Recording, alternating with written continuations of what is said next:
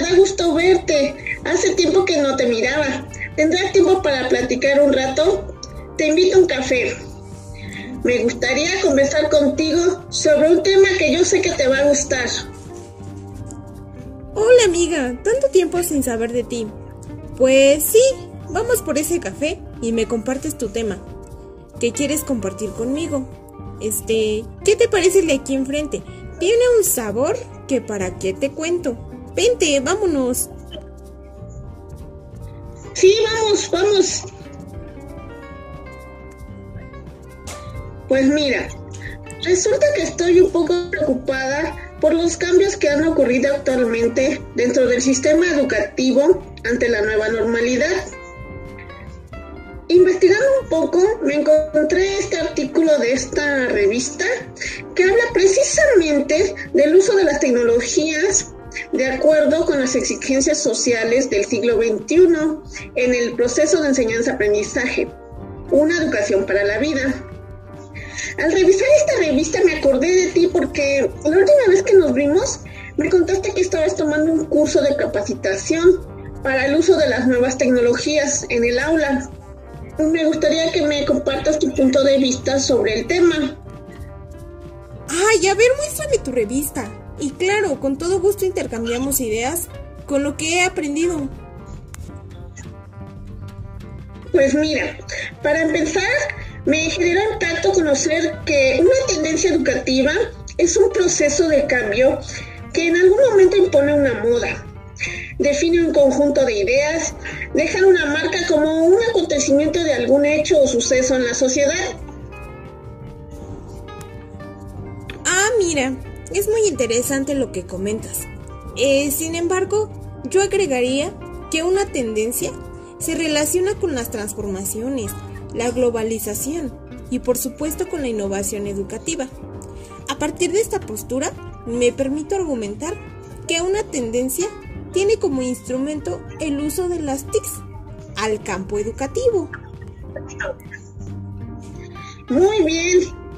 Mencionas a las TIC como un instrumento en el campo educativo, pero oye, ¿qué son las TICs? Ah, pues mira, las TICs también llamadas tecnologías de la información y la comunicación, son herramientas, recursos que favorecen el vehículo para el aprendizaje, del contenido de las materias escolares y también del uso efectivo de las tecnologías. Por ejemplo, eh, las computadoras, los teléfonos y todo aquello que en algún momento genera una moda tecnológica. Claro, y desde esta perspectiva se incorporan al proceso de enseñanza-aprendizaje, porque la diversidad de medios facilita la adquisición del conocimiento, donde la zona de desarrollo próximo se convierte en una transmisión de saberes y aprendizajes con interés, motivación, interacción, creatividad y bajo el desarrollo de habilidades y competencias donde no solo el alumno aprende, sino también el docente y al mismo tiempo ambos interactúan y se conocen más sobre las TIC. En efecto, amiga. Sin embargo, me gustaría rescatar que nos encontramos en el siglo XXI, una época donde las tecnologías y sus avances afectan bastante la economía y se usan como un comercio. Desafortunadamente, las nuevas generaciones nacen con ellas y en ocasiones es difícil mantener un control con el uso adecuado. Por ejemplo, actualmente, si tú volteas a ver a un estudiante de secundaria e incluso de, primaria, eh, lo ves y ya tiene un teléfono, una computadora, y ya está inmiscuido dentro de las mismas tecnologías. Asimismo te comparto que en el curso algo que he aprendido es que por más padre que sea la innovación y la interacción que se genera en el alumno con el uso de las TICs, estas jamás podrán sustituir la práctica educativa que tiene el docente, y más aún si estas no se usan de la forma correcta. Es cierto, amiga, porque, por ejemplo, actualmente vivimos en una pandemia que nos ha impedido la interacción entre alumno y docente así físicamente. Sin embargo, el proceso de enseñanza-aprendizaje se está llevando a cabo con la ayuda de diversas tecnologías, pero aunque se generan formas dinámicas y creativas, no satisfacen por completo la adquisición de los aprendizajes de los estudiantes. Además, es muy complejo llevar eh, la educación a todos los alumnos, porque es bien dicho que el suelo no es parejo para todos, ya que no todos cuentan con los mismos recursos. Me permito rescatar esa parte que mencionas sobre la complejidad, porque una de las exigencias sociales del sistema es lograr una educación para la vida, donde realmente las personas, los docentes, los alumnos, demostremos y seamos lo que en verdad sabemos ser, es decir, lograr la adquisición de un aprendizaje significativo, que nos permita solucionar problemas de la vida cotidiana. Claro, la tecnología es una herramienta porque utiliza un lenguaje que facilita el uso de la información. El docente tiene que diseñar estrategias de enseñanza y aprendizaje para que los estudiantes sean capaces de desarrollar sus habilidades de, razonamiento al usar las TIC.